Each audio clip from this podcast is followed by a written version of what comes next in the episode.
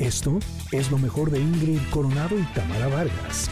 Y bueno, pasemos ahora con pues una de nuestras consentidas que también nos acompaña este 2024, Katy Calderón de la Barca. Bienvenida, Katy. ¿Cómo estás? Feliz año. Todavía se vale hola, decirlo. Hola, igual, feliz, exacto, feliz año, abrazo a todos y bueno, pues todo lo mejor para todos los que nos escuchamos. Ya, ya lo creo que sí, así son los deseos justamente para ti desde esta producción y pues a seguir aprendiendo contigo y a, y a saber guiar a nuestros hijos es la intención también este año. ¿Cómo ayudar a un niño con problemas de conducta? Eh, hay, hay muchas cosas de fondo cuando se ve que un niño tiene una conducta que no nos agrada o que no estamos viendo conveniente, ¿no? Para nosotros, los grandes. Claro, claro, y por, o sea, creo que hay, hay que dividir eh, como dos partes. Uno es entender que la conducta es comunicación.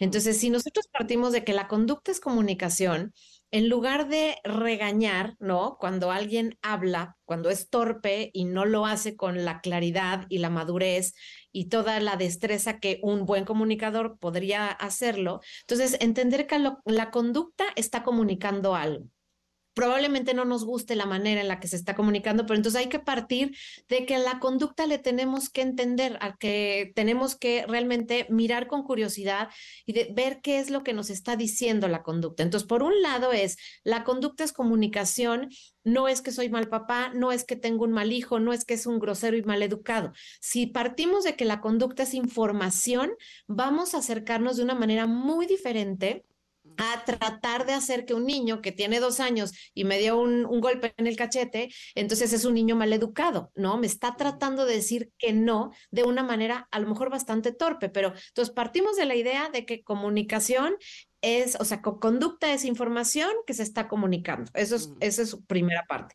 Y la segunda tiene que ver con eh, la mala conducta o las malas conductas. Generalmente, si, la, si las dividimos como en tres áreas, digamos, podemos eh, observar que hay una mala conducta que podríamos observar en personas o en niños o en adolescentes que no saben manejar las emociones, como no saben qué hacer, a lo mejor con la frustración, con la decepción, eh, con la culpa, con la vergüenza, reaccionan de una manera igual torpe, ineficiente, poco, este, con, con, poca destreza. Y entonces, esta es una área, o sea, las emociones, muy, muy mal manejo emocional porque no sabes qué hacer con tus emociones. Por otro lado, el área social estoy teniendo dificultades para relacionarme, para incorporarme, me siento fuera de, estoy rechazado. O sea, hay un, en el aspecto social una parte que no me sale bien. Entonces, ¿qué es lo que voy a hacer con mi conducta? Voy a actuar, o sea, que aquí entraría, por ejemplo, el caso de un bully, ¿no? Alguien que no puede actuar de manera atinada y entonces golpea, agrede, ataca, le pega, ¿no? Le clava el lápiz a la, a la otra persona. Entonces, este tipo de, de, situaciones que son sociales, también es, es, importante tener claro, a ver, mi hijo, donde está, está teniendo malas conductas, es en lo social.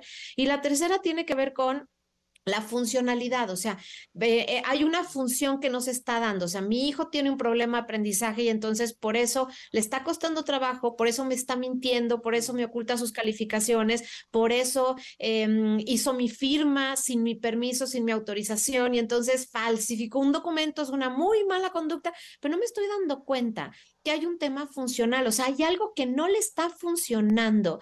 Y entonces, cuando yo logro partir en estas áreas, logro entender que la conducta es información, Tamara. Entonces, ahí, por supuesto, puedo entender diferente y relacionarme diferente con la, con la mala conducta, porque si no, lo primero que voy a hacer es yo tener una conducta muy inapropiada para abordar esto que mi hijo necesita o este, pues que lo ayude para poder generar una mejor conducta.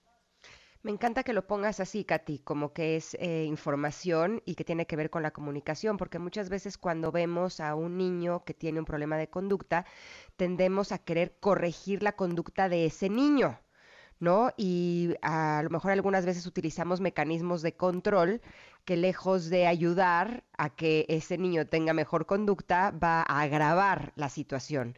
Y no nos estamos dando cuenta que a veces lo que está replicando el niño es algo que está viendo eh, por parte de nosotros.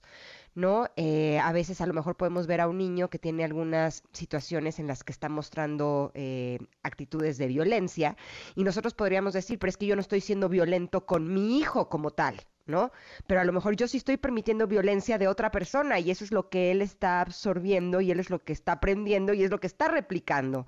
Por lo tanto, ¿hasta qué punto cuando vemos alguna situación que tiene que ver con la conducta de nuestros hijos, valdría la pena que revisemos de qué forma lo está manifestando, pero que es algo que finalmente tiene que ver con nosotros?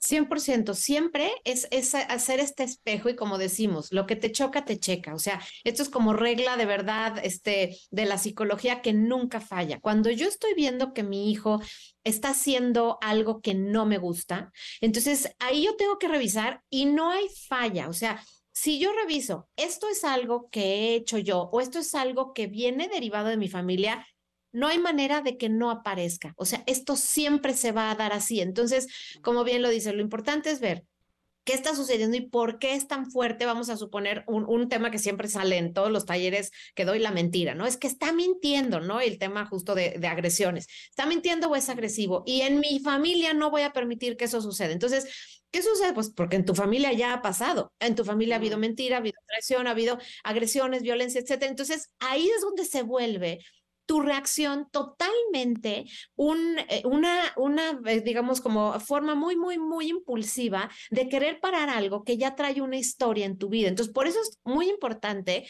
esto, esto que dijimos. A ver, para corregir, primero tenemos que tener una comprensión profunda de qué es lo que está sucediendo. Y aquí, si nosotros logramos entender que nos vamos a la raíz y en la raíz es donde nos vamos a dar cuenta, mi hijo no está comunicando porque no tiene suficiente vocabulario, porque a lo mejor es un poquito más impulsivo, a lo mejor tiene cierta inmadurez, a lo mejor los patrones que está viendo en casa es de límites muy poco claros, yo no soy alguien que sé decir eh, que no y entonces no, no le sé poner límites y con quien me enojo es con mi hijo. Entonces, aquí es importantísimo tener una comprensión.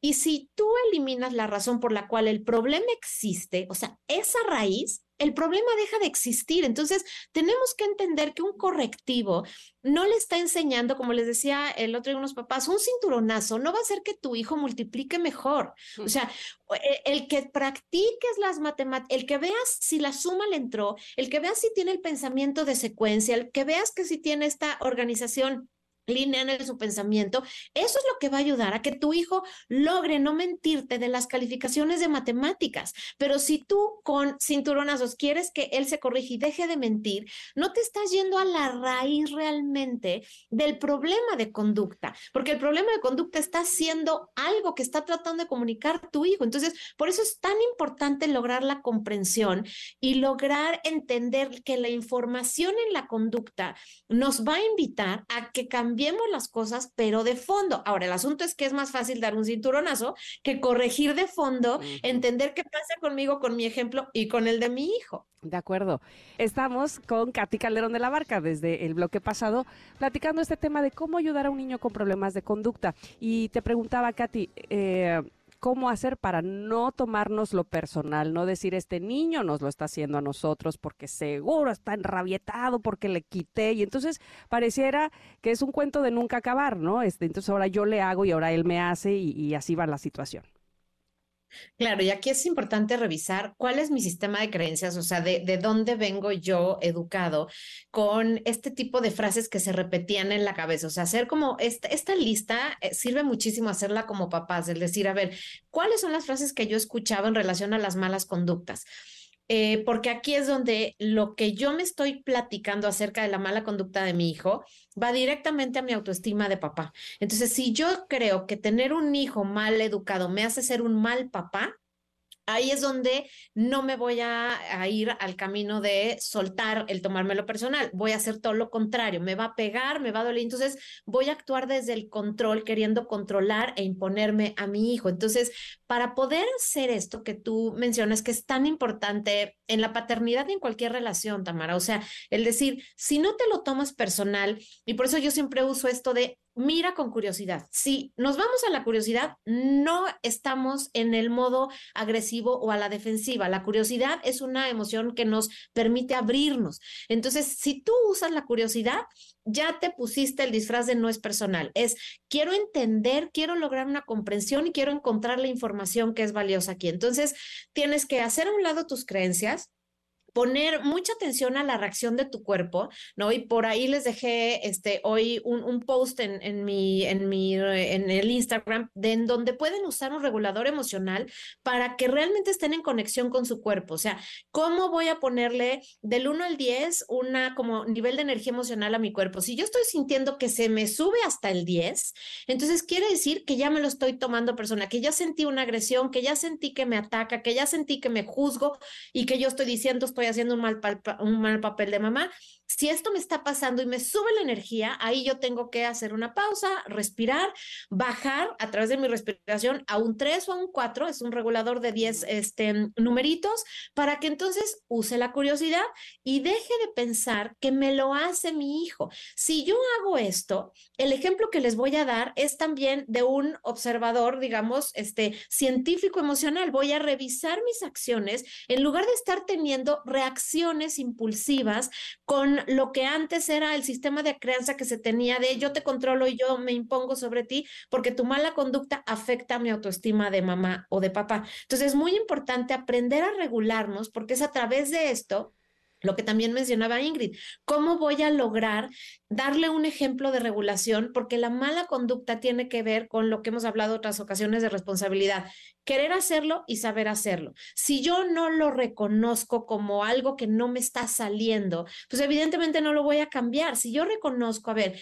a mi hermana le pegué o siempre estoy metiéndome en problemas con mis primos en la escuela, ¿por qué? Porque no me sé, no me sé manejar en todo este impulso curioso que tengo de explorar, de ser aventurero. Bueno, entonces, ¿qué tengo que trabajar? El querer no meterme en problemas, el querer estar en paz y por otro lado, la habilidad de autorregularme. Y por eso es importante empezar a enseñarles a los hijos cómo uno se va sintiendo a través de cómo me sube la temperatura, cómo me empieza a palpitar un poquito más el corazón, cómo mi cabeza empieza con pensamientos mucho más rápidos. O sea, hay señales para enseñarles a los hijos y si yo las practico y yo las domino, entonces es más fácil que se las pueda transmitir a ellos. Ahora, cuando dices un niño bien educado, a mí se me estrunja la tripa. Porque finalmente crecí en una generación en la que nuestros padres creían que el ser bien educado tenía que ver con ser domesticado. ¿No? Que tenía que ver con ser como ellos querían que nosotros fuéramos, en que cumpliéramos con todas y cada una de sus expectativas con respecto al comportamiento que ellos creían que nosotros deberíamos de tener. Y eso siento que, por lo menos a mí y a muchas personas de mi generación que conozco, bueno, nos ha, causado serios problemas emocionales, ¿no? Porque eh, fue una restricción total durante mucho tiempo. Eh, por lo tanto, el acompañar a nuestros hijos para que ellos sean quien ellos son, pero que tampoco tengan problemas de conducta puede sonar como un desafío casi heroico, ¿no? Porque es como encontrar siempre el punto medio para que ellos se expresen, pero que se expresen educadamente, lo, voy a entrecomillar. Y no sé hasta qué punto eh, podríamos estar cayendo en la trampa de creer que nuestros hijos son algo separado de nosotros, ¿no? Cuando en realidad eh, están ligados con nosotros desde el principio. Ayer eh, sucedió algo que, que, me llamó la atención. Bueno, ya lo sabía, pero cuando me lo vuelven a decir me vuelve a llamar la atención. Porque, eh, como diría Juan Gabriel, lo que se ve no se juzga, traigo un gripón tremendo, ¿no? lo que se oye, además. Exacto. y bueno, tengo idea de cuál es el proceso emocional en el que estoy pasando por el cual tengo este gripón, ¿no? Si tiene una razón de ser que evidentemente tiene que ver con, soltar y con, algunas situaciones de mi vida. Pero bueno, el punto es que ayer cuando estaba en el radio me hablaron por teléfono de la escuela de uno de mis hijos que estaba muy mal, que eh, si por favor podía ir por él. Y para no hacerles el cuento largo, cuando regresó estuvo todo el día y toda la tarde como el exorcista. O sea, no, no les puedo yo explicar lo que eso fue. ¿no? Y entonces cuando hablé con el homeópata, con el doctor Rubén Poplawski, que ya he hablado de él aquí en otras ocasiones, que la amo y la adoro, me di, o sea, como que me dijo algo que ya sabía, pero me llamó como, como la atención, porque yo estaba pensando qué es lo que a mi hijo le estaba tan, costando tanto trabajo digerir, que estaba no pudiendo digerir algo de la vida y que por esa razón estaba eh, pues, con este problema estomacal tan fuerte, ¿no? Y él me dijo, ok, él te está mostrando algo a ti que tú estás trabajando. Y ahí dije, claro, tiene todo que ver. o sea, evidentemente hay situaciones de mi vida, del pasado, que, y también del presente, que me está costando trabajo digerir a mí que mi cuerpo me está diciendo que es momento de perdonar y de soltar, ¿no? Y finalmente es como si fuera un trabajo en equipo y en el momento en el que me lo dijo el doctor y empecé a sumergirme todavía un poco más con esta información, eh, mi hijo amaneció perfecto. O sea, de hecho no lo mandé a la escuela mm. porque dije no quiero arriesgarme y está perfecto. O sea, ayer no pudo comer. O sea, mm. tomaba traguitos de agua y en cuanto tomaba el traguito de agua, como el exorcista. O sea, fue muy complicado. Y ahorita está perfecto. Yo todavía no, todavía me está costando trabajo a mí soltar, pero ¿qué pasa si vemos la conducta de nuestros hijos como parte de un todo, como parte de un equipo, como si nosotros fuéramos el director técnico del equipo? que a través de sus jugadores puede ver cuál es la situación general del equipo, o sea, nosotros y nuestra vida emocional. ¿Puede ser? Claro, puede ser y bueno, ayuda mucho cuando, o sea, cuando hacemos este trabajo del que tú estás hablando, que nuevamente, o sea, nos lleva uno a la introspección, o sea, al, al partir de nosotros, cómo, qué me está moviendo, qué me está generando, qué estoy viviendo alrededor de mi, o sea, de mi espacio, de mi contexto. Y por otro lado, le sumo la, la parte también de los ciclos, ¿no? A veces los ciclos son repetitivos y siempre entre diciembre y enero es cuando me pega, o cada año y medio en diciembre y enero. O sea, todas estas o sea, todas estas piezas de información, evidentemente me van a ayudar a que yo pueda llegar a restablecer, digamos, el balance, porque como bien lo decías, Ingrid, no se trata de tener este, niños amestrados y, y, la buena educación no tiene que ver con el cumplir las expectativas de los papás, o sea, la, la buena educación, si es algo que te trae bienestar, te va a permitir estar en, en un estado de balance. Esa sería, yo creo que la diferencia más importante de ver qué, qué datos tengo alrededor que me ayudan a tener un estado de balance y para poder hacer que igual mis hijos eh, lo, lo puedan aprender de mí, es exactamente lo mismo, es decir, cómo tomo los elementos que hay a mi alrededor para que no sea a través del miedo, del control, de la restricción, de la imposición, sino de la información. Con curiosidad observo qué me dice esta situación de mí, qué me dice esta situación de mi hijo y otra vez a mis hijos, ¿qué nos dice tu conducta, mi amor? O sea, el que tú le hayas pegado a tu hermana, el que tú me contestes esto que me gritaste y que me contestaste, o sea, ¿qué es lo que, lo que, me, lo que te está queriendo decir y a mí lo que también me está queriendo decir? Entonces, si vemos esas piezas de información, vamos a lograr tener un nivel de comunicación muchísimo más evolucionado porque vamos a integrar a las emociones como parte de la vida y acuérdense, las emociones son información, información que trae nuestros valores. Y por otro lado, Ingrid, en lugar de quedarnos con lo que yo espero de mis hijos, es más bien los valores que yo tengo para vivir mi vida. Si yo voy a estar en un estado en coherencia con mis valores, en este balance del que hablo, entonces yo quiero de mí ser una persona respetuosa, una persona comunicadora, una persona que es amable, una persona que es amorosa. Entonces, en relación a mis valores, voy a revisarme y por eso regreso a este regulador emocional. Estoy siendo esa persona que quiero ser para mí de acuerdo a mis valores. Entonces, si estoy siendo Ahí es donde voy a estar en balance. Cuando me salgo de este espacio es cuando vienen todas estas, digamos, malas, la pongo entre comillas, malas acciones, malas conductas, porque fui alguien fuera de la línea de, de mis propios valores que quiero ser. Entonces, esto nos ayuda mucho a que sea nuestra ancla, o sea, te anclan tus valores, tu autorregulador es el que te dice, ya te fuiste más hacia un lado o hacia el otro, porque puede ser desde que te quedes callada y no digas nada, hasta que te pongas agresiva y quieras al otro, ¿no? Entonces, es esto, ancla de tus valores, revisar tu autorregulación para que tengas este estado de balance y entonces los valores son los que te van a ir dando esa guía para saber que lo que dices, lo que haces y cómo te relacionas está en esta línea de balance y eso es lo que al final nos va trayendo bienestar. Pero tenemos que ser muy buenos detectives de nuestras emociones y conductas para poderle encontrar el cómo. Totalmente. Katy, siempre es totalmente enriquecedor tenerte en el programa y siempre nos quedamos con muchas cosas que platicar y que profundizar, pero si ustedes Connectors quieren saber más de lo que Katy puede enseñarnos y guiarles, por favor, síganla en sus redes sociales, síganla también en su canal, eh, lean su libro, en fin, Katy, danos todos los pormenores de dónde te podemos localizar.